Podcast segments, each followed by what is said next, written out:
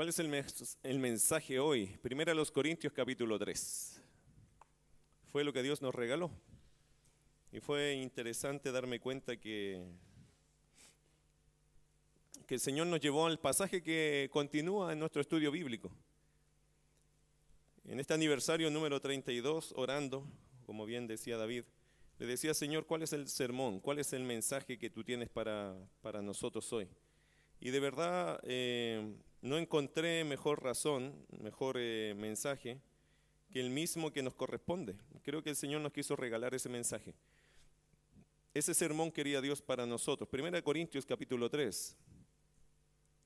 Sin saberlo nosotros, obviamente el Señor, mis queridos hermanos, planificó darnos el pasaje de, aniversario más, diría yo, más completo que podríamos haber escogido. Yo no podría haber escogido mejor pasaje. ¿Por qué? Porque este pasaje trae mensaje para todos. Si usted lo va, se va a dar cuenta, este mensaje trae, trae un tema para todos nosotros los que estamos aquí en esta congregación. El apóstol Pablo, buscando aquí terminar con este tema de, los favoritismos, pone en su lugar el pensamiento competitivo, ¿cierto? Y comparativo, lo pone como afuera. Eso es lo que quiere hacer Pablo acerca de los ídolos humanos que los hombres habían levantado. El apóstol Pablo, este pensamiento de los favoritismos, de, de haber hecho competencia entre hombres, de haber hecho comparaciones entre hombres, el apóstol Pablo pone eso a un lado. En este enfoque que Pablo dirige, eh, un eh, en este enfoque Pablo dirige un mensaje eh, a los carnales de la iglesia, a los líderes de la iglesia, a los que sirven en la iglesia, a los que quieren destruir la iglesia incluso, y finalmente un mensaje para todos los que están en la iglesia. Por eso, hermano, es interesante este pasaje porque incluye como todos, todos los que estamos aquí creo que vamos a encajar en uno de estos. Ahora, ¿cuál es más conveniente? Ese no es el asunto, sino cuál es la realidad que tenemos como iglesia siempre. Y creo que eso le da a este pasaje un mérito particular. Vaya conmigo a 1 Corintios capítulo 3, verso 1 al 4. Primero un mensaje a los carnales de la iglesia. Y no voy a preguntar quién es carnal acá, porque no, no sería como lo, lo más motivante, ¿cierto? Pero ha de saber usted por la Biblia, si usted calza aquí. Pero aquí hay varios mensajes que van a ser para distintos grupos o personas que están dentro de la iglesia. Mire versículo 1 al 4, un mensaje a los carnales de la iglesia. Que por cierto, hermanos, son amados, son queridos, son considerados, pero son carnales. Y eso es lo que uno debe cambiar de lo que yo entiendo de este pasaje. Dios quiere que nosotros cambiemos. Verso 1 al 4. De manera que yo, hermanos, no pude hablaros como a espirituales, sino como a carnales, como a niños en Cristo. Os di a beber leche y no vianda porque aún no erais capaces ni sois capaces todavía. Porque aún sois carnales, pues habiendo entre vosotros celos, contiendas y disensiones, no sois carnales y andáis como hombres. Porque diciendo el uno, yo ciertamente soy de Pablo, y el otro, yo soy de Apolos, ¿no sois carnales? ¿Qué es un carnal según el mismo pasaje? Un niño en Cristo. ¿Qué es un niño? Persona inmadura, cuyas reacciones son similares a las reacciones de las personas que no conocen al Señor.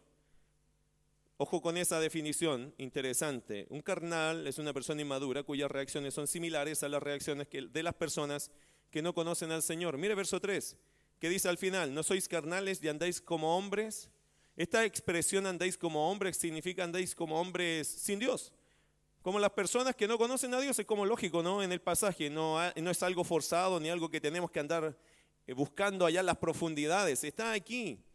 Un niño, mis queridos hermanos, una cosa interesante que creo que lo leía en algún comentario, un niño tiene poco tiempo en esta vida. Por eso no sabe cómo es la vida en general y con el tiempo aprenderá y se comportará. ¿Se ha dado cuenta que cuando nacen los niños no tienen horario, comen a cualquier hora eh, y tienen un montón de características que uno dice que estarlo atendiendo 24/7? Porque son niños. Pero son niños que no tienen un comportamiento correcto, que no tienen un horario correcto en el proceso y tienen actitudes incorrectas también. ¿Se ha dado cuenta que los niños lloran donde se les ocurra? Y uno dice, oye, estamos justo en una cena, ayer había una niña llorando fuerte acá. Usted podría haberse acercado a la niña diciendo, tenía, no sé, un año, qué inmadura eres. ¿Podría haberle dicho usted eso? No, lo entendemos. ¿Por qué? Porque es un bebé, o sea, es un niño. A veces los padres se incomodan, hermano, no se incomode con eso. Usted tiene que ir criándole. Tiene que vivir aquí con nosotros, no puede irse a la casa, no, es que mi hijo llora mucho. Hay que, hay que enseñarle, tenemos que adaptarnos. Pero cuando son niños, nosotros tenemos que esperar reacciones así. Puede que hayan reacciones así, porque son niños. El apóstol Pablo comparó a los corintios como niños.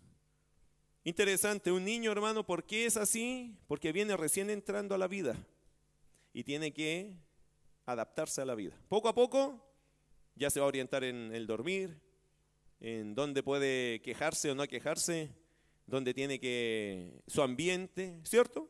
Porque los niños son así, en el tiempo se adaptan. Hermano, ilusorio es que yo me vaya a encerrar con mis hijos y aprendan a convivir con en sociedad. No se puede, tiene que traerlo acá para que se sociabilice y se acostumbre a la bulla, a las cosas, a la risa de los hermanos, al abrazo, a todas las cosas que hay aquí. Así se van a desarrollar. Imposible que yo lo pueda encerrar hasta los 15 años, no, no va a funcionar eso. Pero, volviendo al tema, así es un niño en la fe también, queridos hermanos. Tiene poco tiempo en esta vida cristiana. Por eso puede ser un mal portado, porque cree que debe seguir viviendo conforme a los parámetros que tenía antes de nacer. Por eso creo, y me gusta esa expresión, que andáis como hombres, como personas no redimidas, pero son creyentes, sí, pero andan como actuando de una forma que la Biblia nunca le enseñó, pero es que es niño. Y el niño está recién asociando la característica de una vida cristiana diferente. Está recién haciendo el cambio. Entonces, por eso el apóstol Pablo eh, entiende cuando son niños. Si lo que Pablo está diciendo acá es una crítica, porque estos hermanos ya deberían ser maduros. Pablo pensó que ya en los años ya deberían haber cambiado esa mentalidad, pero Pablo se encontró y chocó ahí con una roca que era una iglesia que aún pensaba como niño. Esa por eso aquí cae como una crítica, pero si esto fuera de una persona que recién se convirtió al Evangelio, eso es normal. Uno tiene paciencia, hermano, y tolerancia con las personas que son niños en la fe cuando recién nacen en Cristo. Si lo que Pablo está diciendo acá es que para él era decepcionante que los hermanos que ya llevaban probablemente dos, tres años en la fe, todavía seguían pensando como un niño y actuando como un niño. Por eso el mensaje es para los carnales de la iglesia primero, ¿cierto? ¿cierto? Como cerrando este tema, un carnal, mis queridos hermanos, es uno que permite que sus preferencias personales dañen su relación con sus hermanos. Miren el versículo, versículo 4, porque diciendo el 1, no, el versículo 3, porque aún sois carnales, pues habiendo entre vosotros, ¿qué cosa había entre ellos? Celos. ¿Qué son celos? ¿Saben lo que son celos? Es como envidiar a la otra persona, ¿no? Es como, ay, yo también quería hacer eso. Celos. ¿Qué más había allí? Contiendas. ¿Qué son contiendas? Peleas, esos roces, hermanos, roces entre las personas. ¿Qué más había allí? Disensiones, que son divisiones, que son confusiones, que a veces se arman problemas entre la gente y yo no sé si estamos bien o mal. Todo eso, hermanos, estaba trayendo a la iglesia. Por eso un carnal es una persona que permite, lamentablemente permite que su preferencia personal dañe su relación con sus hermanos. No puede ver que el valor con su hermano es más importante. Es más importante estar unidos, es más importante ser buenos hermanos. Es más importante estar aquí en un, fin común que estar peleándonos por cuestiones que son de preferencia personal. Ayer, hermanos, tuvimos un almuerzo internacional, ¿cierto? No había ninguno enojado ayer, gracias a Dios. Ah, que yo quería justo ese postre. Y se lo llevó esa hermana. Si ya se comió dos.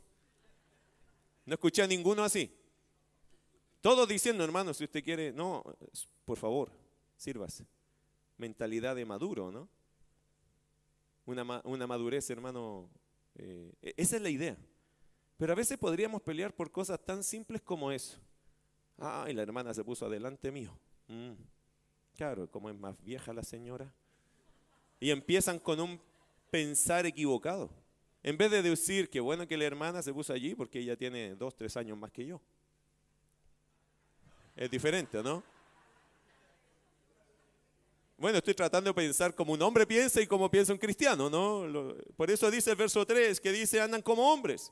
Porque así piensa la gente sin Dios, ¿no? Siempre como ofendiendo, como siempre ahí pensando mal de los demás. Bueno, Pablo, hermano, estaba en esta lucha y les escribe a los hermanos carnales de la iglesia.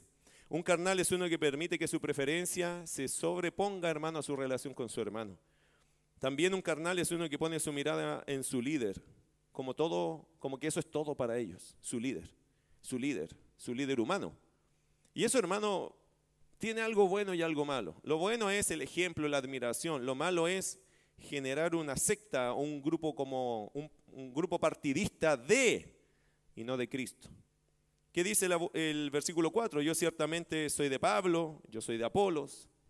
Nótese que Pablo aquí metió solo a ellos dos, ¿cierto? Porque probablemente eran los dos más mencionados. Antes metió a Cefas, incluso a Cristo, ahora no. Ahora metió a él y a, y a Apolos, como que ellos dos habían impactado más fuertemente a la iglesia y probablemente más la gente se dividía en estos dos nombres. El asunto es que ni uno ni el otro está bien. Un carnal, queridos hermanos, es uno que pone su mirada total y absolutamente, únicamente en su líder. Usted tiene que saber algo, el pastor David se equivoca.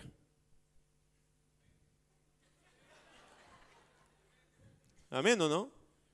Se equivoca un montón el David. Pero le voy a decir otra cosa. La Lore también se equivoca. el pastor Rodrigo también se equivoca. Se equivoca un montón. No somos más, hermanos, que el resultado de la gracia de Dios.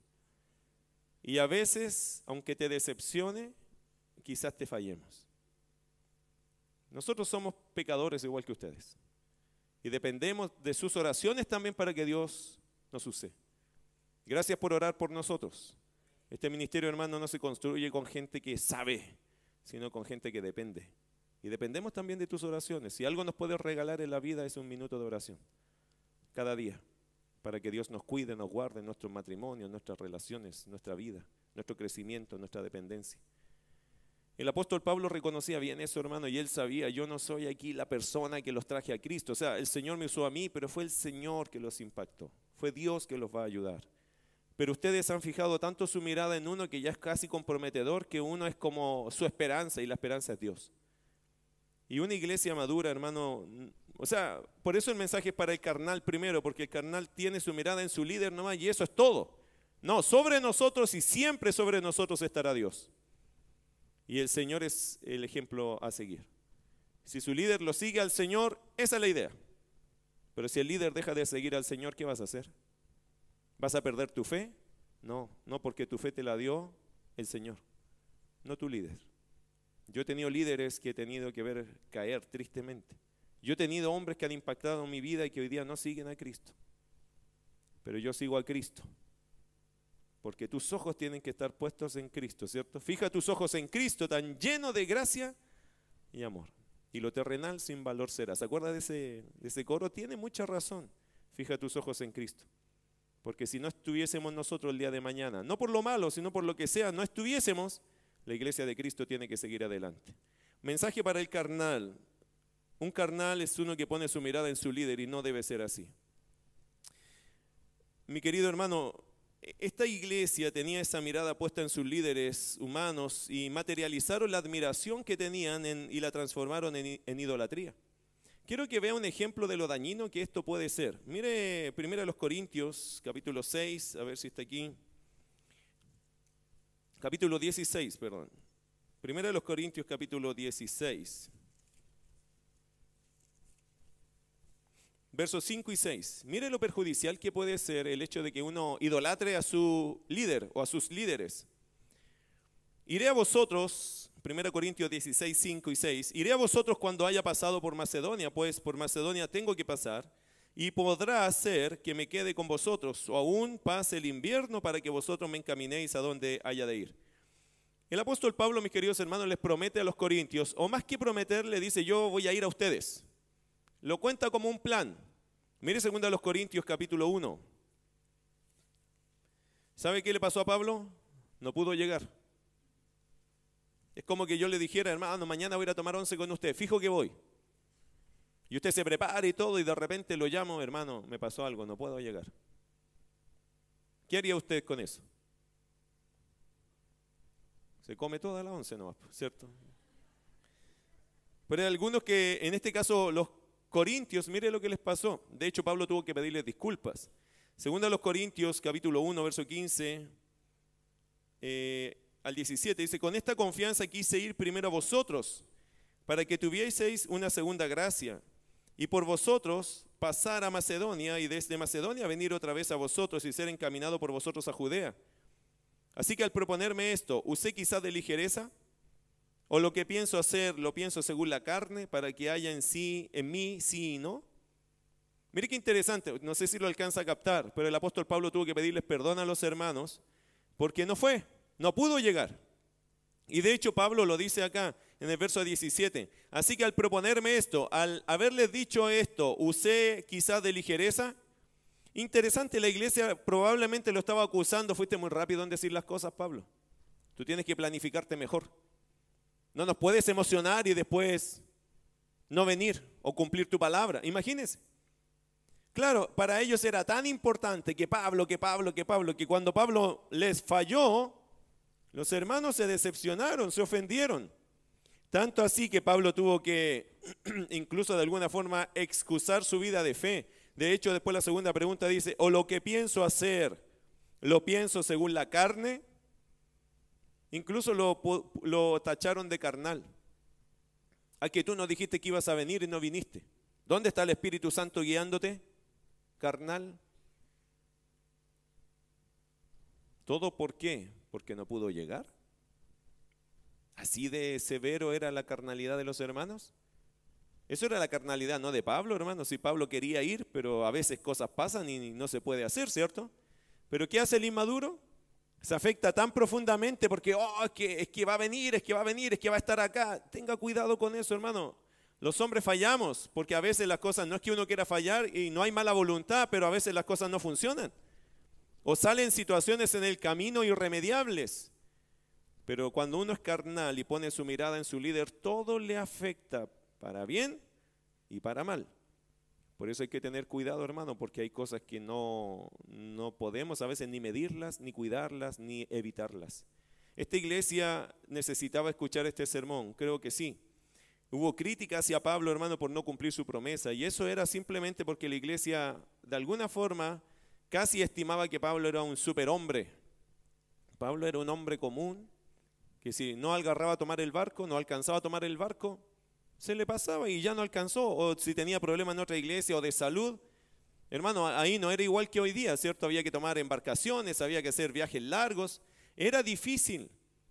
Pablo no pudo llegar y la gente le criticó. Así que ahí tenemos, hermano, el primer mensaje, mensaje a los carnales. ¿Hay algún carnal? No me lo diga. Pero seguramente entre nosotros hay niños en Cristo, ¿no?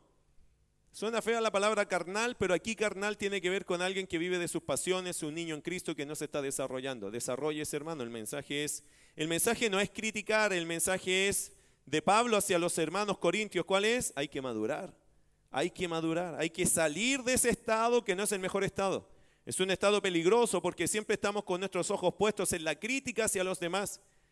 Y es peligroso, hermano, desarrollarse en una iglesia cuando somos carnales, porque vas a estar chocando con mucha gente, gente te va a incomodar y te vas a incomodar con ellos, vas a estar ahí en conflictos. Y Dios no nos mandó a pelearnos con la gente, sino a edificar a los demás. Amén. Segundo mensaje, mensaje a los líderes de la iglesia. Versículos 5 al 9. ¿Qué pues es Pablo y qué es Apolos?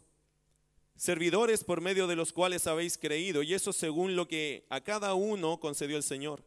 Yo planté, Apolos regó, pero el crecimiento lo ha dado Dios. Así que ni el que planta es algo, ni el que riega, sino Dios que da el crecimiento. Y el que planta y el que riega son una misma cosa, aunque cada uno recibirá su recompensa conforme a su labor, porque nosotros somos colaboradores de Dios y vosotros sois labranza de Dios, edificio de Dios. Un mensaje a los, a los líderes. Qué buen mensaje, ¿o no? ¿Te gustó? Tengo que agregar tantas cosas acá, no lo creo.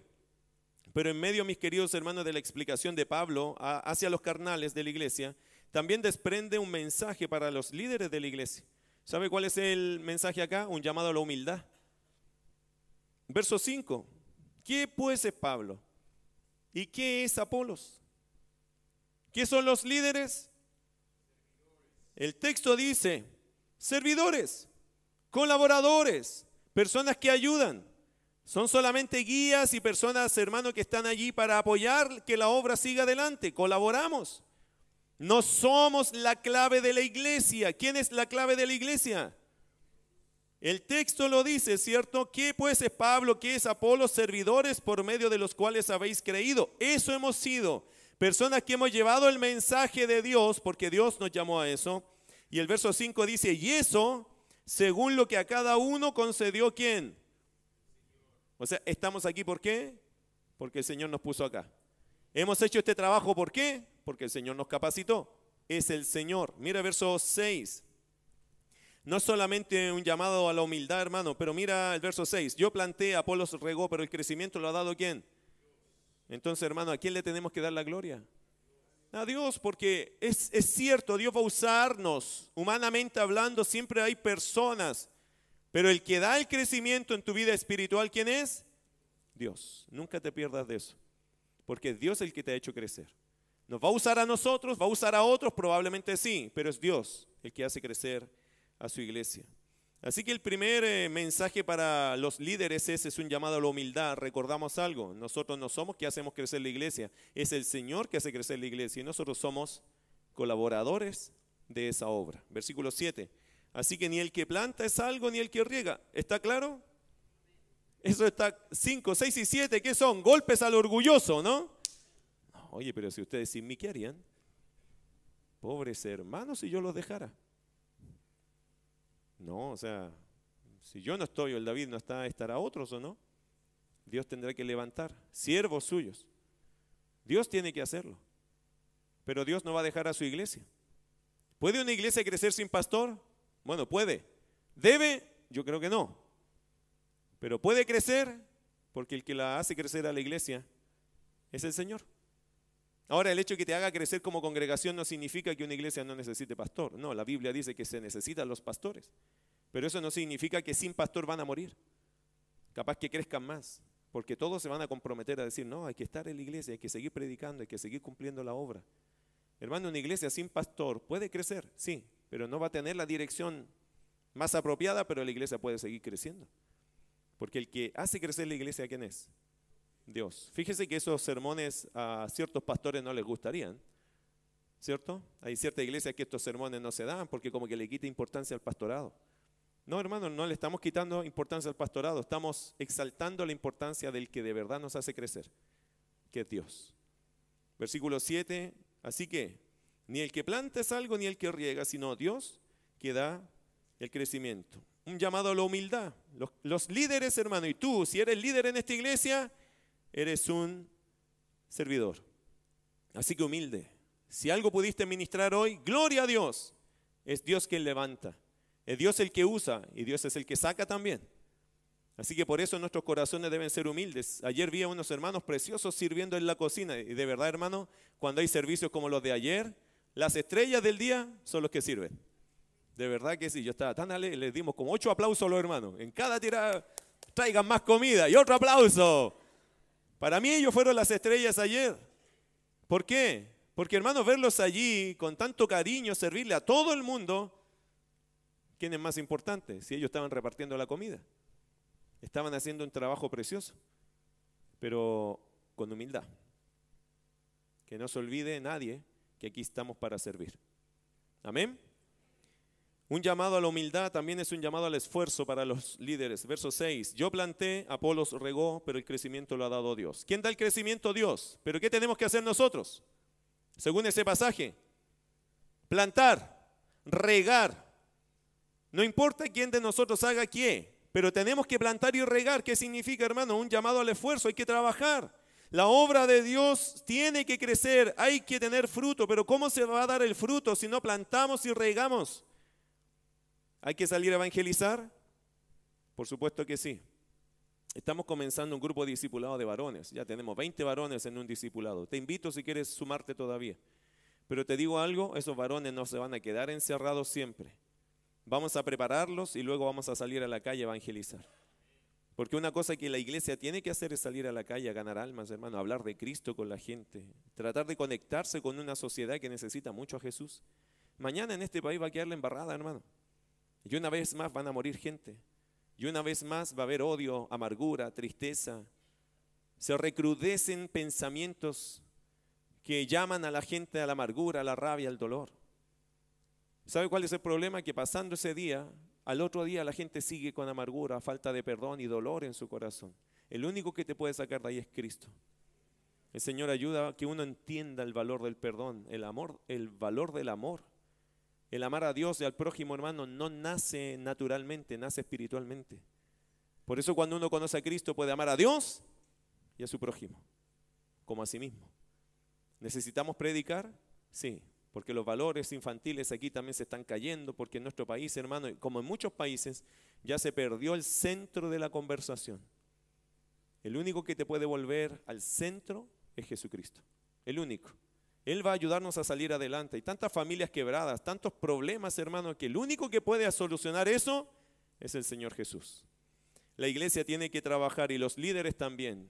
Plantar y regar, plantar y regar, plantar y regar. Y hemos tratado este año de hacer eso, de plantar y regar. Y sabe que, hermano, eh, puedo decir yo que en este año Dios nos dio frutos. No solo afuera, porque afuera también ganamos almas, pero verlos acá adentro es como decir gracias Señor porque también nos diste un poquito para nosotros, para disfrutarlos, para tenerlos, para verlos crecer. Predicar el Evangelio en todo el mundo hay que hacerlo, pero a veces Dios también te va a dar el privilegio de ver a algunos aquí que empiezan a crecer. Y eso es un gozo, hermano, que nos llena el corazón de verdad de, de ánimo. Un llamado al esfuerzo, también hay un llamado a la dependencia. Mira verso 7. Así que ni el que planta es algo, ni el que riega, sino Dios que da el crecimiento. Mi querido hermano, ¿por qué es un llamado a la dependencia para los líderes? Porque nosotros podríamos hacer todo nuestro esfuerzo, pero definitivamente el único que puede hacer crecer esto es Dios. Alguien dijo lo siguiente, trabaja como si todo dependiera de ti y confía en Dios como si todo dependiera de Él. Y así deberíamos trabajar en esta iglesia los líderes. Trabajar como si todo dependiera de nosotros, pero confiar como si todo dependiera de Dios. Porque de verdad todo depende de Dios. Es un llamado también a la dependencia, también es un llamado a la esperanza. Mire verso 8. Y el que planta y el que riega son una misma cosa, aunque cada uno recibirá su recompensa conforme a qué? Nota que ahí hay esperanza, entonces mis queridos hermanos, si tú estás sirviendo al Señor, si estás liderando, si estás guiando grupos, si estás trabajando fuerte para personas, te quiero decir algo. El que planta y el que riega son una misma cosa, es decir, trabajadores, servidores, colaboradores. Pero, o aunque, cada uno recibirá su recompensa conforme a su labor. ¿Usted sabe que en los cielos van a haber recompensas? También las hay aquí en la tierra. También hay ciertas recompensas en la tierra, aunque yo creo que nosotros deberíamos tratar de que guardamos, guardemos todas esas recompensas para la gloria eterna. Creo que Pablo aquí va a empezar a cambiar la visión, a ponernos en otro plano, en el plano espiritual, en el plano celestial. Mi querido hermano, para todos los que sirven y lideran hay recompensa. Hay un premio esperándote. ¿Has pasado momentos difíciles? ¿Ha sido difícil para ti la carrera? pero igual has llevado tu grupo, tu tiempo con gente, has discipulado, estás trabajando, invirtiendo tu vida en otros, quiero decirte algo. Cada uno recibirá su recompensa conforme a su labor. Sirva, sirva hermano. Y aunque estés cansado, sirve, sirve. A veces nos toca correr una milla y media, hermanos. Nos toca trasnochar y llegar acá con la cara llena de risa porque estamos contentos, pero cansadísimos. ¿Pero vale la pena? ¿Y para ti valió la pena este año servir al Señor? Si tú no estás sirviendo al Señor, hermano, siempre piensa, ¿y en qué estoy dedicándole yo mi vida al Señor? Porque para los que sirven, para los que lideran, para los que están allí pagando ese precio, hay un buen mensaje. Su recompensa el Señor se las dará conforme a su labor. Hebreos capítulo 6, 10, ¿qué dice? Que Dios no es injusto para olvidar la obra de amor que habéis mostrado hacia su nombre, sirviendo a los santos y sirviéndoles aún. Y el escritor los anima, dice, pero tenga esta actitud, llegue hasta el final, no se desanime, siga adelante, no desmaye. ¿Por qué, hermano? Porque a la vuelta en la eternidad vamos a encontrar recompensa. Para lo que tú hagas para el Señor hay recompensa. Así que es un llamado también a los líderes que tengan esperanza, sigan trabajando. Y verso 9 también es un llamado a la objetividad. Verso 9 dice, porque nosotros somos colaboradores de Dios y vosotros sois labranza de Dios, edificio de Dios. Tenemos que ser objetivos también, mis queridos hermanos. Nosotros, ¿qué somos? Siempre tener una medida objetiva. nosotros tenemos que estar colaborando. No somos Dios que da el crecimiento, pero objetivamente hablando, somos colaboradores. La obra no se va a mover solo porque Dios da el crecimiento. Dios quiere que su iglesia se involucre, tienes que ser objetivo en eso. Porque nosotros somos colaboradores de Dios y vosotros sois labranza de Dios, edificio de Dios. ¿Qué tenemos acá en la iglesia entonces? Un dibujo interesante. Dios es el que da el crecimiento. Nosotros tenemos que trabajar la tierra, regar, plantar y regar. Ustedes son labranza de Dios, por lo tanto la labranza tiene que crecer. Tenemos que ser objetivos en eso. Entonces, hermano, cuando alguien te diga, hermano, tú estás creciendo, no se siente ofendido. Es una buena pregunta que te están haciendo. Porque la obra, aquí hermano, es como un dibujo que Pablo usa una metáfora como del campo, ¿no? Uno planta, otro riega, y el crecimiento lo da Dios. Ya, ¿por qué no estás creciendo? Porque se supone que tú eres como una semilla, ¿no? En el campo. Tú eres la labranza. ¿Estás creciendo? ¿Usted sabe lo que hacen en el campo cuando un arbolito no crece? ¿O una mata no crece? ¿Qué hacen en el campo? Lo pescan y lo arrancan, lo sacan. Tenemos que ser objetivos, hermanos. Nadie quiere arrancar a nadie. No, no, se asuste que no vamos a pasar la lista ahora. No. Pero si no estás creciendo y eres creyente, ¿no se supone que deberías crecer? Amén. Si eres creyente, y tienes certeza, di No, ese es otro, es un coro de niños. Si eres creyente y el Señor ha llegado de verdad a tu vida, ¿cuál es tu siguiente paso? Crecer. Tú tienes que crecer. Amén. Se tiene que ver tu crecimiento. Objetivamente, por eso hermano es un llamado de los líderes a la objetividad. Nosotros los líderes tenemos que ver en ti tu crecimiento. No podemos, hermano, y, y, quiero pedir disculpas de antemano a quien le duela esto, pero nosotros no podemos gastar nuestro tiempo en gente que no quiere crecer. No podemos. A veces hay gente, hermano, hemos tenido gente acá que le hemos echado agua, agua, agua y son como un balde roto. Y hemos gastado tiempo con esperanza, ahí está, quedó llenito, hermano, nos dimos la vuelta y de nuevo no tiene nada. Ya, picamos la tierra, hacemos de nuevo el trabajo, ponemos más abono allí por si acaso, a lo mejor falta vitamina espiritual, nos dedicamos, gastamos tiempo y después nos vamos y volvemos y otra vez está marchito todo eso. No podemos gastar tiempo en gente que no quiere crecer. Dios también nos llama a ser objetivos y sabe qué? Lo más objetivo que te puedo decir es lo siguiente. Nosotros tenemos una sola vida y el tiempo pasa y como dice el himno, no, no es un himno, pero es verdad. El tiempo pasa y nos vamos volviendo viejos. Yo no puedo, hermano, pensar que voy a estar cinco, yo no voy a invertir en ti cinco años para no ver nada en ti. No, yo no voy a hacer eso. No puedo hacer eso. Prefiero invertir esos cinco años. Yo creo, hermano, cinco años de buena inversión pueden dar fruto a varias iglesias. Formar iglesias. Yo no voy a pasar cinco años con alguien, no lo voy a hacer más porque sí lo he hecho. Pero yo no voy a gastar años en alguien que cada vez que le digo, ¿está leyendo su Biblia? No. ¿Está orando? Mm. Yo no voy a gastar tiempo en eso. ¿Por qué? Porque a mí los años para adelante que me queden los quiero aprovechar con gente que quiere crecer. Tengo que ser objetivo, porque van a llegar los años que yo no tenga la fuerza que tengo hoy. Soy muy joven todavía, me quedan 500 años. Pero no por eso, hermano, voy a dejar que esos años se me vayan así. Oye, ánimo, oye, ánimo. Ya yo 20 años ánimo. No, no, no, no se puede. Objetivamente hablando, hermano, usted es labranza, usted tiene que crecer porque la obra del Espíritu Santo está en ti y te hace crecer. Yo lo que tengo que hacer es cuidar, podar un poquito, sacar cosas, ¿cierto? Yo, a mí me toca, no me toca hacer crecer la planta, la planta la hace crecer Dios, a mí me toca poner el abono ahí, eh, un poco sacar hojas, poquito que están ahí cayéndose y procurar que tú sigas en tu proceso de crecimiento. Yo no te hago crecer a ti. ¿Lo escuchó? Yo no te hago crecer. ¿Quién te hace crecer? Dios. Y si Dios está en ti, tú vas a crecer. Yo no te puedo hacer crecer. Lo que yo puedo hacer por ti es darte agua, ponerte un poquito al sol, sacar la maceta, decir, ya póngale sol a este viejito que se me está aquí un poco entumiendo, póngale. Y después llevarlo a este otro. Yo puedo hacer eso por ti. Yo no te puedo dar el crecimiento. Por eso, hermano, hay que ser objetivos. Tú tienes que crecer. Y te tienes que preocupar personalmente de crecer. Yo te voy a dar las herramientas, las vitaminas, voy a poner las cosas con el pastor y los otros líderes, pero tú tienes que crecer. Y si no lo haces, no puedo gastar el tiempo en ti. Porque quien no quiere crecer, es imposible que avance. Hay que ser objetivo, ¿cierto? Espero que usted lo entienda, porque eso es lo que la Biblia nos está enseñando a nosotros. Usted son labranza de Dios, edificio de Dios. Nosotros estamos aquí para colaborar en ese proceso que Dios está haciendo en ti. Obviamente vamos a invertir tiempo en ti, lo que más podamos.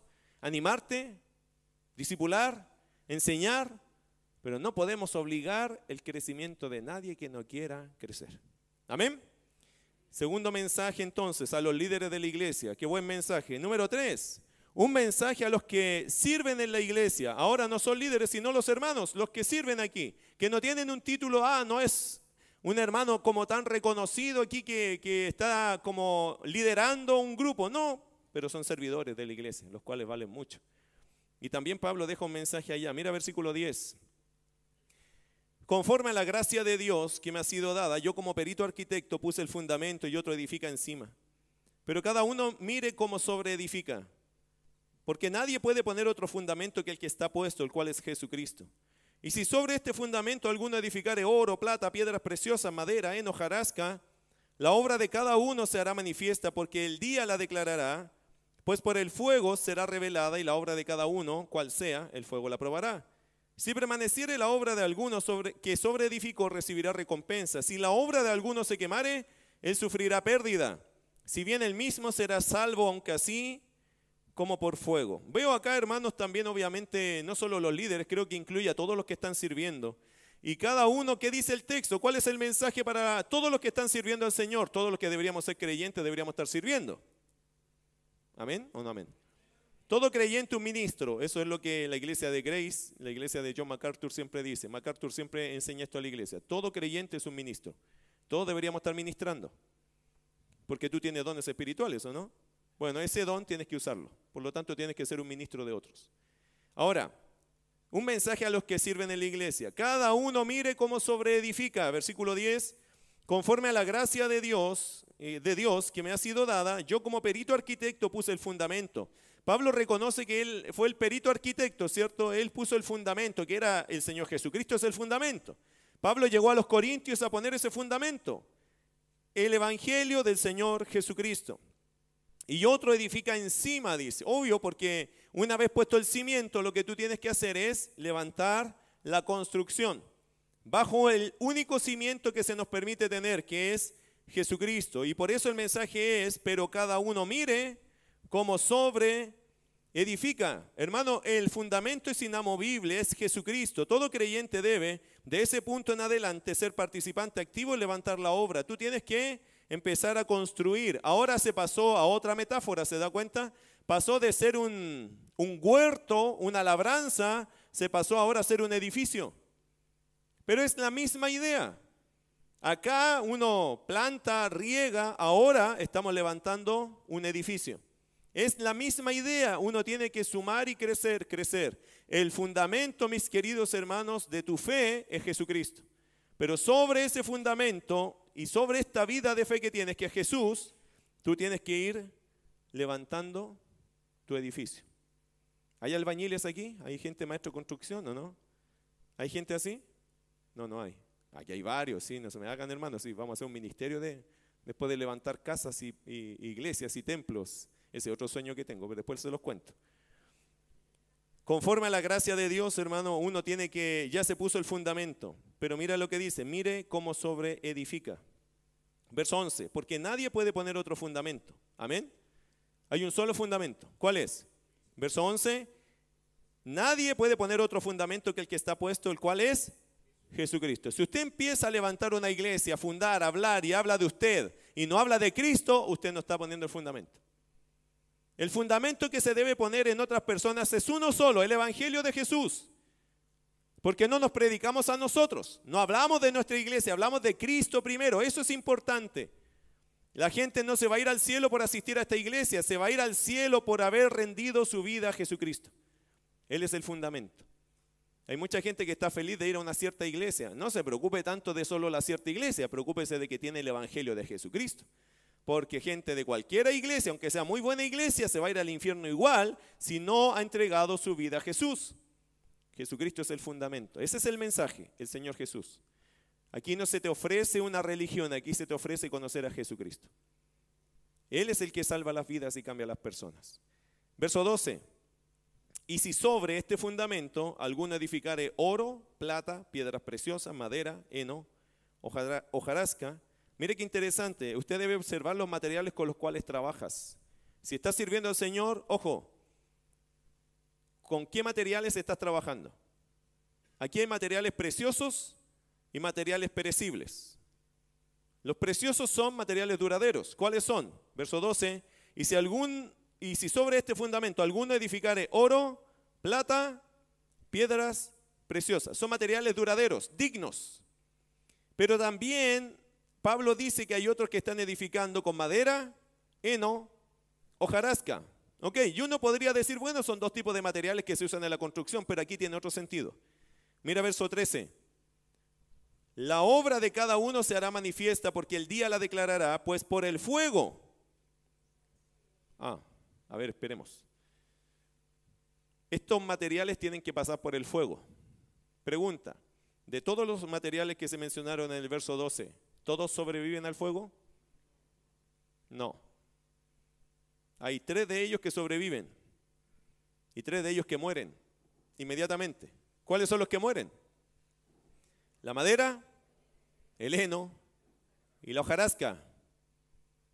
¿Qué está diciendo Pablo entonces? Pablo lo dijo en el verso 10, eh, pero cada uno mire cómo sobreedifica. Si va a ponerle a su casa si va a edificar este ministerio, esta vida cristiana con madera, heno y hojarasca, el día que el Señor evalúe tu obra por fuego, se quema. Esto es lo delicado del sobreedificar, que uno tiene que considerar, hermano, cuáles son los materiales que le vas a poner a, esta, a esta construcción, a esta vida de fe. Esta es una forma metafórica, ¿cierto? Y nos hace pensar tanto en el recurso como en el fin de las obras que hemos hecho. Porque seguramente la pregunta de ustedes, ya, pero ¿cómo sé yo qué es eh, oro, plata, piedras preciosas? ¿Cómo sé yo que estoy de verdad con esos materiales? ¿O cómo sé yo que le estoy poniendo madera, heno y hojarasca a mi casa? ¿Sabe cómo se sabe? ¿Sabe cómo se sabe? Es una buena expresión, ¿eh? frase del oro. Pero ¿puede saber? ¿Se puede saber? Mire, si la hemos hecho, si nuestra casa la estamos construyendo en nuestras fuerzas, talentos, capacidades o la dependencia del poder de Dios, allí está la diferencia. Si usted lo que hace para Dios lo hace con sus fuerzas, sus talentos y capacidades, y no en dependencia del poder de Dios, eso es madera, heno y hojarasca. Usted sabe que este ministerio también podría ser carnal.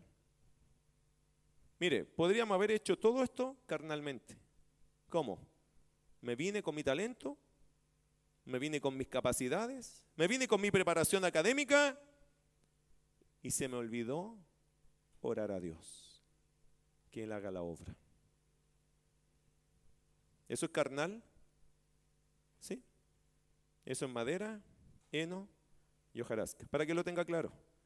Si usted va a servir a la cocina, porque es excelente cocinando o excelente cocinera, y no oraste antes, no le pediste a Dios que te diera gracia, no le pediste a Dios ayuda para hacer lo que tú sabes hacer, pero que Él vaya adelante, eso es madera, heno y hojarasca.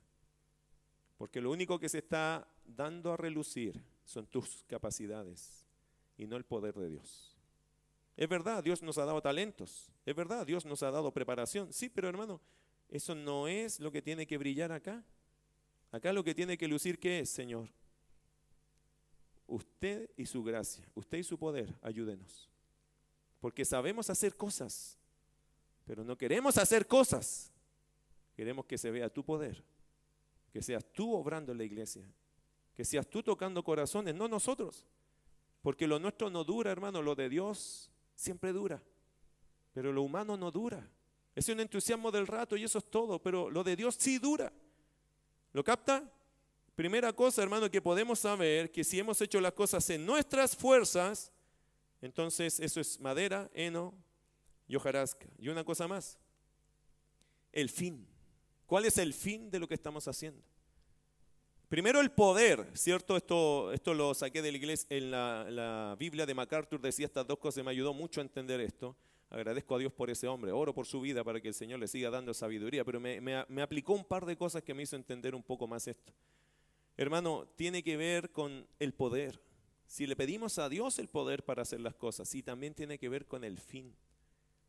¿Cuál es el fin de hacer lo que hago?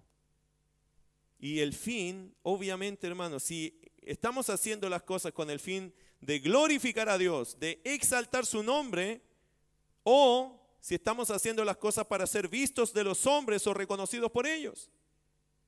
Si usted quiere hacer las cosas para que la gente diga algo de ti o para ti o por ti, entonces ese no es el fin. Eso sería madera, heno y hojarasca. Si llegas acá solo para que la gente diga, oh, qué bueno el hermano. No, hermano, mire, aquí sí se dan hartos aplausos, ¿ah? porque aquí queremos animar a la gente. Pero de tu, pecho hacia adentro no tenemos idea de lo que está pasando. Aquí siempre vamos a querer animar a todos los que hacen algo por la obra de Dios. Pero de tu pecho hacia adentro yo no tengo idea qué pasó.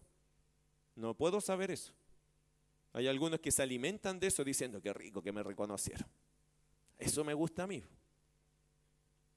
Acá adentro. Yo ahí yo no sé lo que pasa para adentro cuando usted le hacen un cumplido. ¿Le, han hecho cumplido de vez en cuando? ¿Cómo se siente?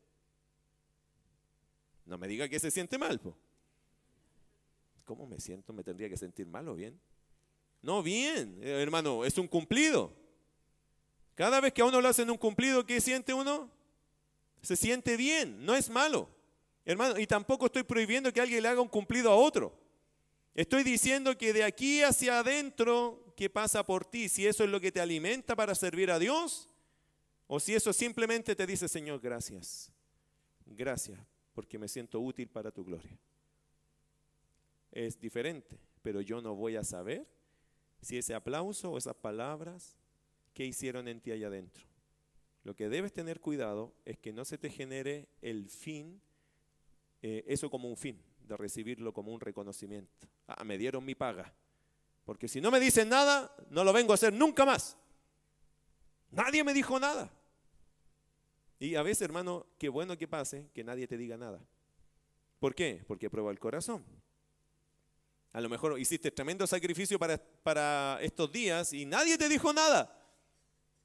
Hoy no me dieron ni las gracias. Hermano, es bueno que pase de vez en cuando eso. No es bueno fomentar la ingratitud, pero es bueno a veces que nos pase que nadie nos diga nada para probar nuestros corazones. ¿A dónde están? Porque si la motivación es el aplauso y la palabra, estamos equivocados. El fin es la gloria de Dios. Ahora, si el fin es la gloria de Dios y tú estás poniendo tus fuerzas en Dios, mi querido hermano, usted tiene oro, tiene oro, tiene plata y piedras preciosas. Porque tú vas a saber algo, Señor, usted sabe que esto no fue en mis fuerzas, en las tuyas. Tú te glorificaste allí. Y el fin fue honrarte y exaltarte a ti. Cuando es así, uno puede estar por lo menos confiado de que el día que venga, hermano, la evaluación del Señor, porque va a venir un día la evaluación del Señor en tus cosas, en tu servicio, en tu ministerio, em, puedes saber que vas a tener algo que va a quedar para ti, para dárselo otra vez a la gloria de Dios. Mira verso 13, se pone interesante algo aquí. La obra de cada uno se hará manifiesta. ¿Sabe que un día usted va a ser juzgado por el Señor? El tribunal de Cristo se llama esto. Dice el texto, y la obra de cada uno eh, se hará manifiesta porque el día la declarará. Pues por el fuego será revelada y la obra de cada uno, cual sea, el fuego la probará. Dicen los comentaristas, hermanos, que el fuego aquí son los ojos de Cristo. ¿Se acuerda que en Apocalipsis 19 dice sus ojos serán como llama de fuego? Muchos comentaristas piensan que cuando dice que el, el, día, obviamente es el día que el Señor hermano nos llame a su presencia, digamos en el tribunal de Cristo, una cosa escatológica, cuando el Señor se lleve a su iglesia un día en el tribunal de Cristo, hermano, tendremos que dar cuenta de nuestras obras. Eso dice 2 Corintios 5:10. Y aquí dice el verso 13, la obra de cada uno se hará manifiesta porque el día la declarará. Ese día, hermano, es ese día que usted va a tener que dar cuenta de sus obras. Ese día que se llama el tribunal de Cristo en 2 Corintios 5:10. Ahora, interesante, ese día, hermano, dice que el fuego, probablemente los ojos de Cristo, van a mirar toda tu vida y vas a pasar allí. Imagínate, Eduardo pasa acá adelante, solito el Lalo allá, y Jesucristo en su trono. En el enlosado espectacular y el Lalo está allí. Hijo, quédese tranquilo que lo voy a mirar. Y ahí está el Lalo. Señor, esperando cuál es el resultado, el diagnóstico. Y se empiezan a quemar cosas. Y ahí sudando uno. ¿Irá a quedar algo? Bueno, depende. Así va a pasar. No sé si va a ser así en realidad, hermano. Así que yo, yo me imagino esto. No, no crea que esto es profético. Yo no sé. No tengo idea. Pero sé que un día vamos a presentarnos delante del Señor con nombre y apellido. Nos llamará cada uno de nosotros a rendir la cuenta. Y ese día, lo que nosotros hayamos hecho en nuestra vida como creyentes, el Señor le evaluará. ¿Y cómo va a ser el resultado? El Señor te lo adelanta. Mira versículo 14. Si permaneciere la obra de alguno que sobreedificó, recibirá recompensa. Otra vez la palabra recompensa. ¿Dónde estaba esa? En el verso 8 también. Hay recompensa para los que sirven, hermanos. Es decir, si alguien va a tener recompensa, va a ser uno que sirva. Si usted nunca ha servido, ni piense en traer recompensa. Usted qué, ¿Qué hizo usted para el Señor? Si usted no ha hecho nada, ¿qué puede esperar? Nada más nada es igual a nada. Si usted nada ha hecho por el Señor y se fue haciendo nada, va a recibir nada. Aquí los únicos que pueden pensar en este tribunal como algo así, ya por lo menos emocionante, son los que hicieron algo. Si usted nunca ha hecho nada por el Señor, nada más nada es igual nada. Capaz que ni te llamen al tribunal. ¿Para equipo? No, tú ándate al tiro al cielo, ya tienes un rincón. Pues, ¿para qué te voy a llamar si tú no tienes nada que hacer aquí? No hay tema contigo si no serviste en nada. No juntaste en nada, nunca hiciste nada por mí. ¿Qué quieres?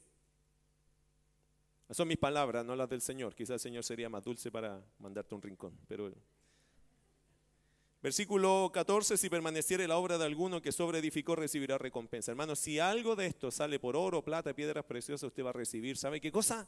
Recompensa. Como no sabemos cuál es la recompensa, no los puedo emocionar con eso.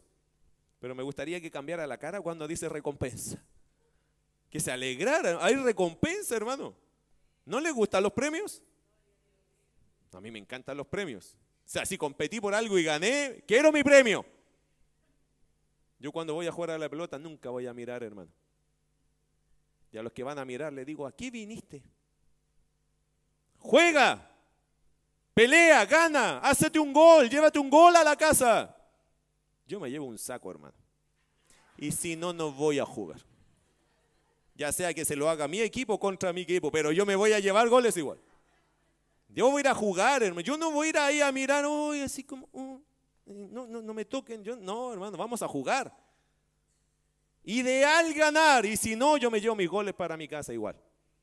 El otro día hicimos 14 goles, yo me llevé como 10 de esos. Pero nos ganaron 25-14. Pero no me importa, yo me llevé mis goles para mi casa, se los llevo a compartir a mi esposa. Le digo, yo me, yo me hice 8 o 10 goles, creo, por allí. A mí me gusta, hermano, llevarme mi parte. Porque yo sé lo que a mí me costó. ¿Y usted?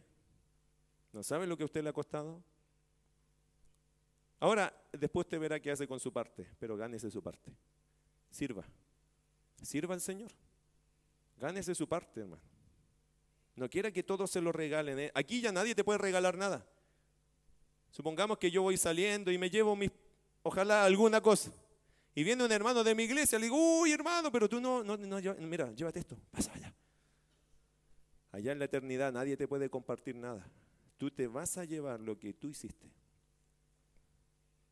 Por eso, hermano, esto es serio. Es un mensaje a los que sirven.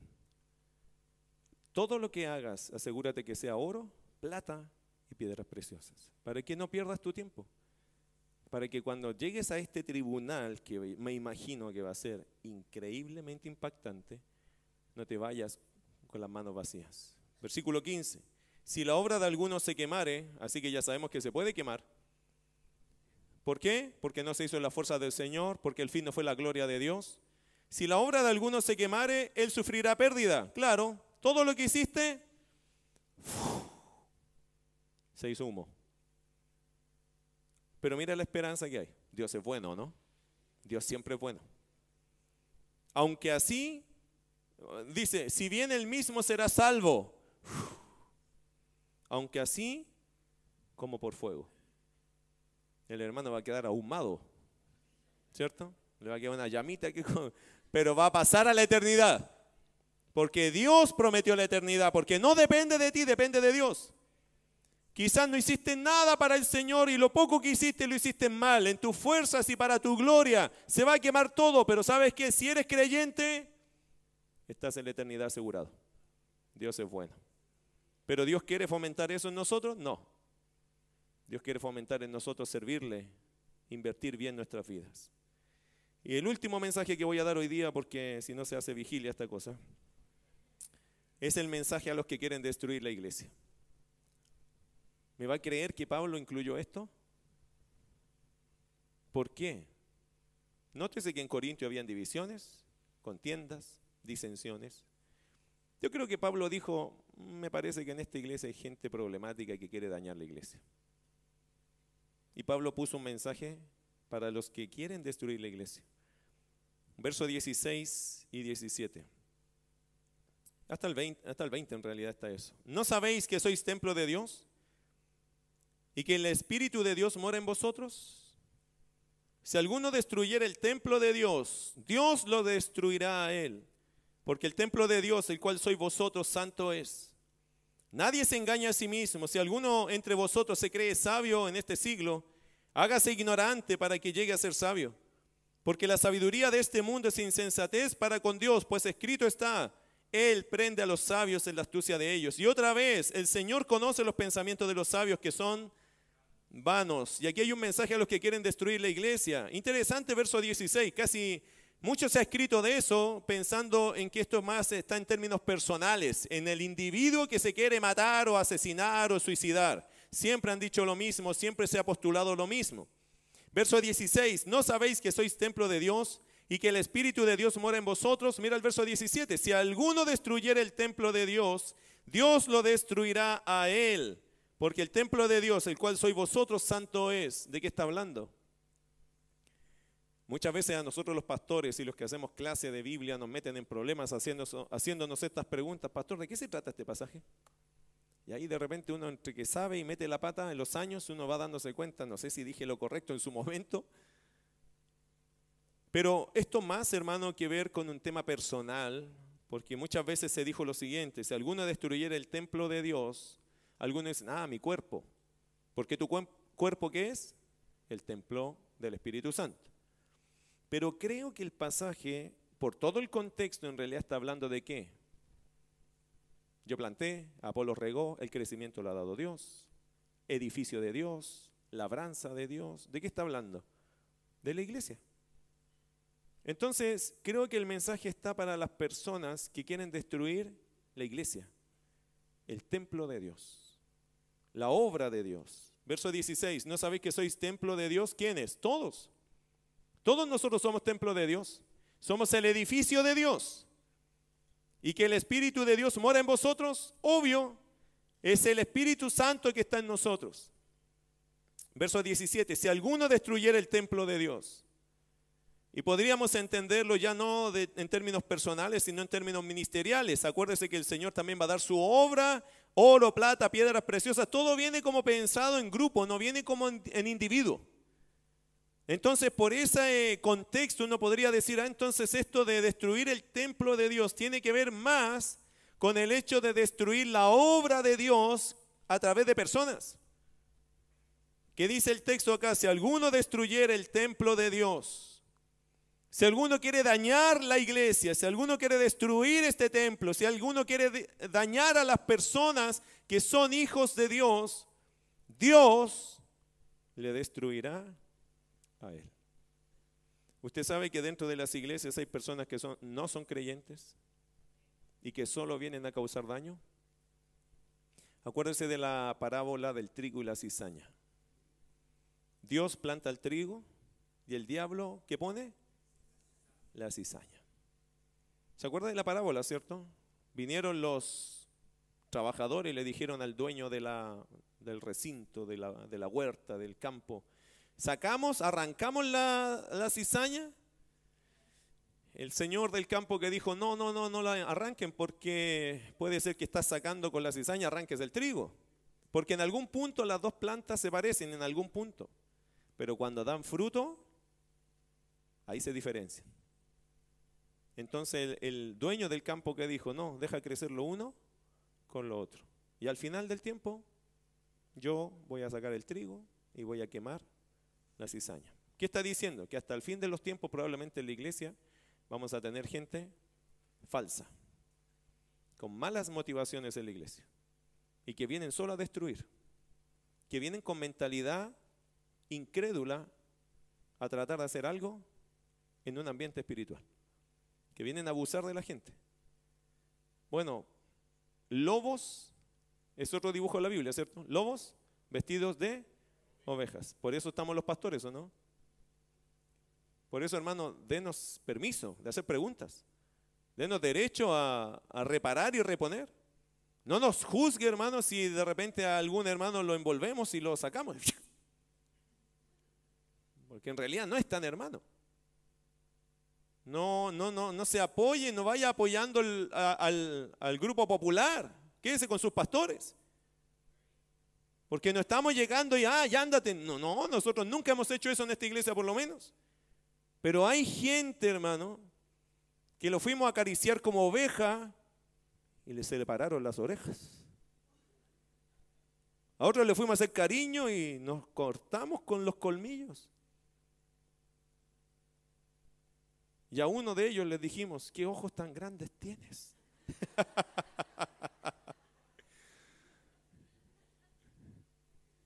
Entonces, hermano, en la iglesia siempre potencialmente una iglesia puede entrar gente mala, gente que quiere destruir.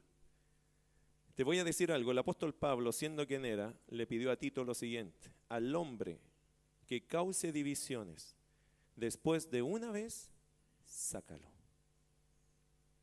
Nosotros como iglesia casi nunca hablamos de disciplina, aunque yo siempre estoy retocando estos temas, pero nunca hemos dicho vamos a hablar de la disciplina de la iglesia. Va a llegar un caso en 1 Corintios 5, así que espérese. Pero Pablo le dijo a Tito, que era un pastor, le dijo, Tito, si llega alguien a la iglesia que comienza a hacer divisiones, una vez es la recomendación. Es el reparo y el reto. No puedes andar dividiendo a la gente, ni hablando mal de la gente, ni partiendo a la gente. Y si a la segunda tú lo pillas, esa segunda es la última vez y se tiene que ir. ¿Por qué? Porque hay que cuidar la iglesia. La iglesia tiene que estar perfectamente unida en Cristo. Si viene gente mala a dañar la iglesia, se tiene que ir. Una vez llegó un muchacho acá, se sentó en las primeras filas, no aquí, llegó al otro templo. Y yo lo fui a saludar como siempre. ¿Cómo está? Dios te bendiga, bienvenido. Sí, pastor, mire, yo soy de, vengo, he pasado por varias iglesias. Bueno, quizá aquí el Señor te quiere animar. Sí, me dice pastor, pero yo le anticipo al tiro algo. No sé por qué me pasa, pero cada vez que yo llego a una iglesia me tengo que acostar con una hermana. ¿Qué le parece la carta de presentación del muchacho? Oh, le dije aquí no te va a pasar eso. Porque esta es la última vez que llegaste aquí. Y no volvió nunca más. Otro llegó que había estado con nosotros.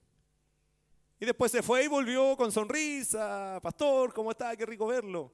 Y yo le digo, me sorprende, pero de forma increíble, que haya llegado aquí.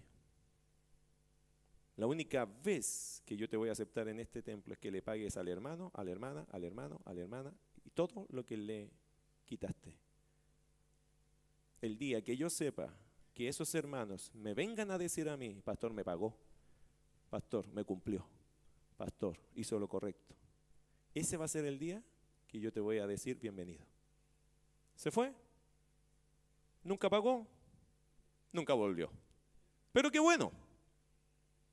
Porque hay que decirle las cosas claras a las personas. Este no es su lugar, hermano, para que la gente venga a hacer su maldad. Toda persona tiene que darle cuenta a Dios y nosotros los pastores también. Y no vamos y no queremos admitir aquí personas que son, eh, que se aprovechen de la gente. Yo agradezco a Dios que Dios, mire, ninguno es perfecto. Aquí no estamos diciendo que somos como, estamos tan estrictos. No, no es que vamos a echar a la persona, no queremos. Queremos decirte qué es lo que tienes que hacer, pero esperamos que tú lo hagas. Y cuando lo haces, gloria a Dios. Aquí no hay problema. Pero cuando las personas no cambian, es donde los pastores tenemos que actuar. Amén. Bueno, la escritura nos enseña, hermanos, por eso es un mensaje a los que quieren destruir la iglesia. El apóstol Pablo dice, si alguno destruyera el templo de Dios, Dios le destruirá a él. Así que, hermano, mire, que a uno le digan lo que yo le dije a estas personas, no es lo mismo que el Señor te destruya. Así que cuidado con eso. Lo mío no es nada en comparación a lo que el Señor va a hacer con las personas que quieran destruir. Eso es severo. Ni podemos imaginar lo que el Señor le va a hacer a las personas malas que están dañando a la iglesia. Versículo 18 al 20, exhortación para los que quieren destruir la iglesia. Nadie se engaña a sí mismo. Si alguno entre vosotros se cree sabio en este siglo, hágase ignorante para que llegue a ser sabio, porque la sabiduría de este mundo es insensatez para con Dios, pues escrito está, Él prenda a los sabios en la astucia de ellos, y otra vez el Señor conoce los pensamientos de los sabios que son vanos. ¿Cuál es la exhortación de Pablo aquí? Nadie traiga a la iglesia la sabiduría del mundo creyendo que con esa vamos a edificar la iglesia. Eso es lo que le pasó a los corintios, ¿cierto? Se creían sabios porque ellos decían, no, mira, sí vamos a hacer la iglesia, sí la vamos a levantar con filosofía humana. Pablo dice, hágase ignorante mejor. La obra no crece con sabiduría de hombre, crece con sabiduría divina, con los principios de Dios. ¿Qué dice el verso 20? El Señor conoce los pensamientos de los sabios, que son vanos. Hermano, no necesitamos traer a la iglesia una filosofía mundana para hacerla crecer. El Señor ya dio el plan cómo tenemos que crecer.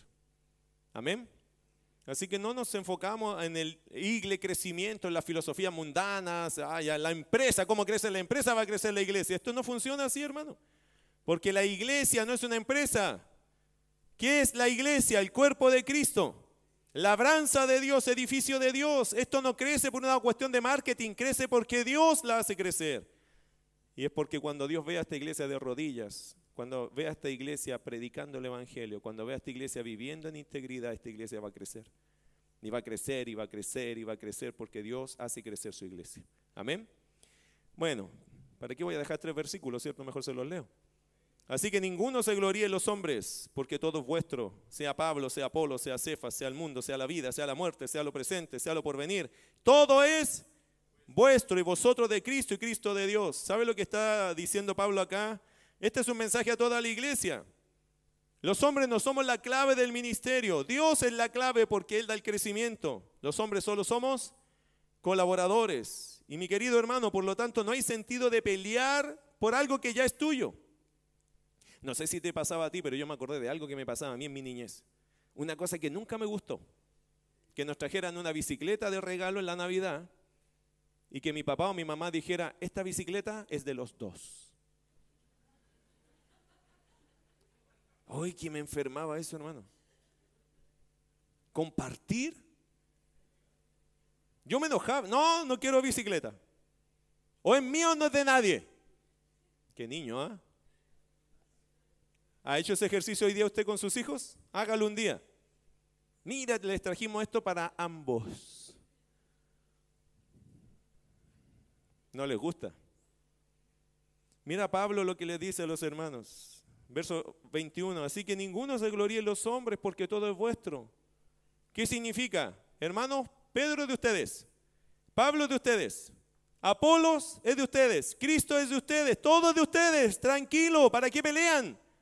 ¿Por qué no disfrutan el hecho de tener a todos estos bellos hermanos, servidores del Señor para ustedes? Todo es vuestro. Algunos, no, no, porque yo quería que fuera para mí. No, no, encuentra que eso es muy infantil. Pablo quiere quitar este infantilismo de la iglesia y está diciendo, hermanos queridos, todo es vuestro. Si te traen algo para compartir con otro, qué lindo, porque todo es de nosotros. Todo lo que Dios ha puesto acá en bendición es para todos nosotros. Así que hermano, el llamado es a disfrutarlo, a agradecerlo, a vivir contentos en comunión. No empieza a decir, no, pero es más mío que de él. Pablo quiere quitar eso de nosotros. Y mira verso 23 para terminar. Y vosotros de Cristo y Cristo de Dios. Todo les pertenece a ustedes y ustedes le pertenecen al Señor y el Señor le pertenece a Dios. ¿Qué significa? Todos somos de todos. Así que paremos ya este asunto de que esto es mío, esto es tuyo, no es que esto es mío, porque eso es un mero infantilismo que no glorifica a Dios. Que este aniversario, hermano, y este año Dios nos permita madurar, crecer. Amén. Y que el día de mañana, en un año más, usted pueda decir, pastor o hermanos, doy gracias porque siento que este año empecé a tener oro, plata y piedras preciosas para la gloria de Dios. No se olvide, el que da el crecimiento es Dios. Vamos a orar.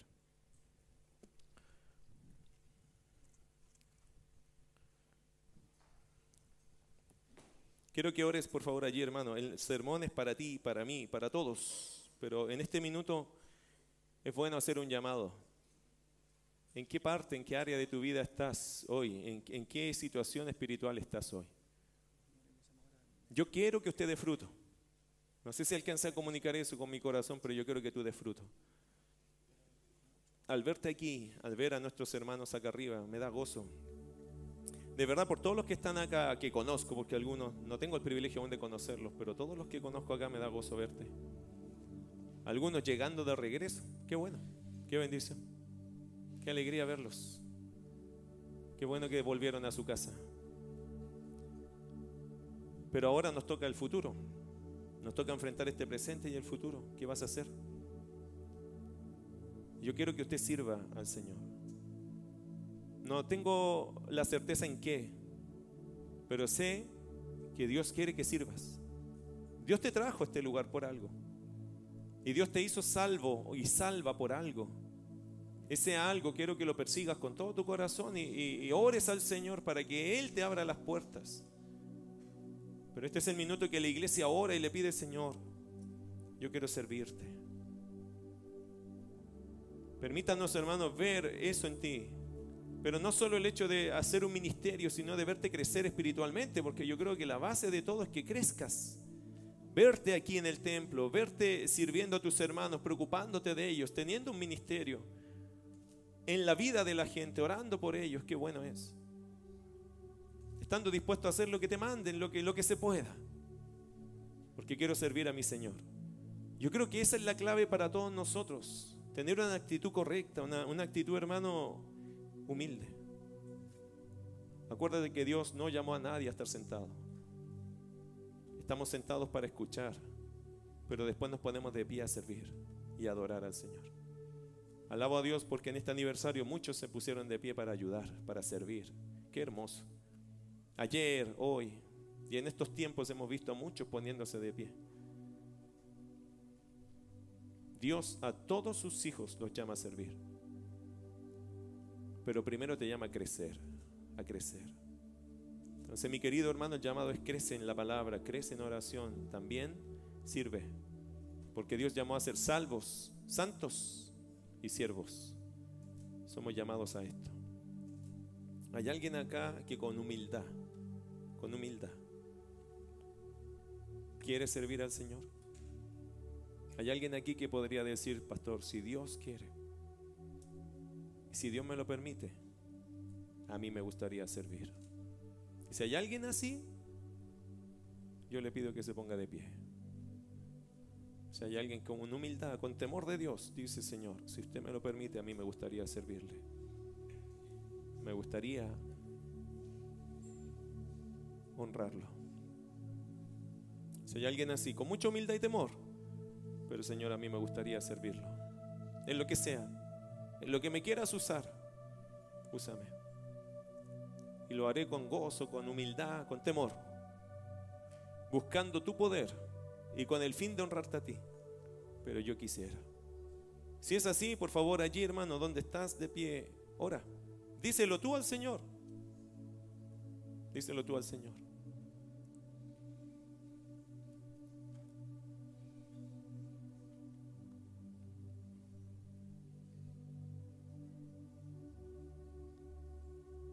Si hay alguien aquí, querido hermano, que también necesita arreglar temas, cosas en su vida, No deje pasar el día si lo puede hacer. Hoy nos dimos abrazos, qué hermoso. Si dentro de tu congregación tienes algo pendiente, arréglalo hoy. Toma alas, hermano, de libertad en Cristo. Si hay algo que tienes que pedir perdón o perdonar, hazlo hoy. Toma alas en Cristo, sé libre de adorar al Señor y servir con tus hermanos, porque estos son tus hermanos. Acuérdate, todo es vuestro. No hay por qué pelear con nada, somos hermanos en la fe, todo es nuestro, Dios nos dio todo para que lo disfrutemos. Si no lo estás disfrutando por estar peleado con alguien, hermano, este es el día que le puedes regalar al Señor una linda sonrisa. Haz lo correcto y Dios te va a bendecir. Si tú lo sientes de verdad y lo entiendes en tu vida, este es el día que podrías sacar una linda sonrisa al Señor diciendo, Señor, yo voy a hacer eso. Yo no voy a estar con cosas pendientes en mi corazón, con nadie, con nadie, porque tú te mereces que yo te sirva en libertad. Amado Señor, gracias. Ha sido una jornada preciosa. Disfrutamos, Señor, de estos tiempos hermosos. Te pido que bendigas a todos los que hoy día se están comprometiendo contigo. Señor, objetivamente hablando, todos deberíamos crecer. Si usted está llamando a crecimiento a esta tu iglesia, te doy gracias. Si hoy día, Señor, estos rebrotes que están allí están creciendo y se están fortaleciendo, gracias. Es nuestro privilegio ayudarlos, animarlos, darles tu palabra, disipularlos. Qué gozo, Señor, es invertir nuestra vida y ver los frutos que esperamos sean todos para tu gloria. Que sea este, Señor, un, un grupo hermoso, un rebaño hermoso. Que tú lo veas desde los cielos y puedas gozarte en esta iglesia, en nuestra oración. En nuestro anhelo, Señor, que aquí gente crezca en la fe. Que te sirvan a ti. Usted los conoce a cada uno de ellos, Señor. Algunos ya están listos, otros tienen que prepararse. Pero que cada uno muestre intención, voluntad, deseo, ganas, convicción tuya en sus corazones. Gracias, Señor, porque tenerlos aquí es un privilegio para nosotros. Es un honor servirte a ti, Señor. Que cada mensaje hoy día se pueda aplicar al corazón del que le corresponde. Si estamos en carnalidad, Señor, es nuestro mensaje. Si somos líderes en nuestro mensaje, si somos colaboradores, servidores en nuestro mensaje, si hay personas que quieren destruir la iglesia, es el mensaje. Todos pueden volver allí al arrepentimiento, Señor. Todos podemos hacer algo mejor de lo que estamos haciendo. Todos podemos cambiar. Usted nos puede cambiar. Señor, gracias. Gracias por este sermón que usted escogió para su iglesia en este día. Haga usted la obra, glorifique su nombre. Gracias, Señor. Terminamos nuestro trabajo, pero tú estás comenzando el tuyo. Nuestras fuerzas se cansan, pero tú, Señor, nunca te cansas. Gracias. Dependemos absolutamente que este sermón tenga fruto según tu propia voluntad y tu propio poder. En el nombre de Jesús.